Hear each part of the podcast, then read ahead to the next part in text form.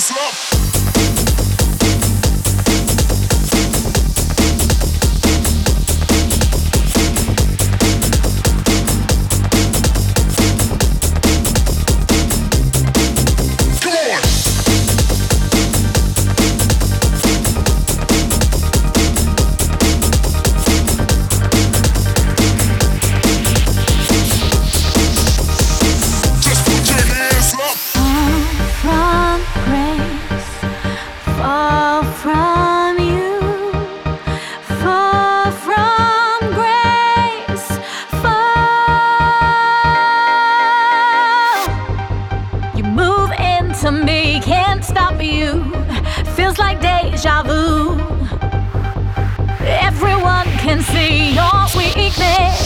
What you trying to do?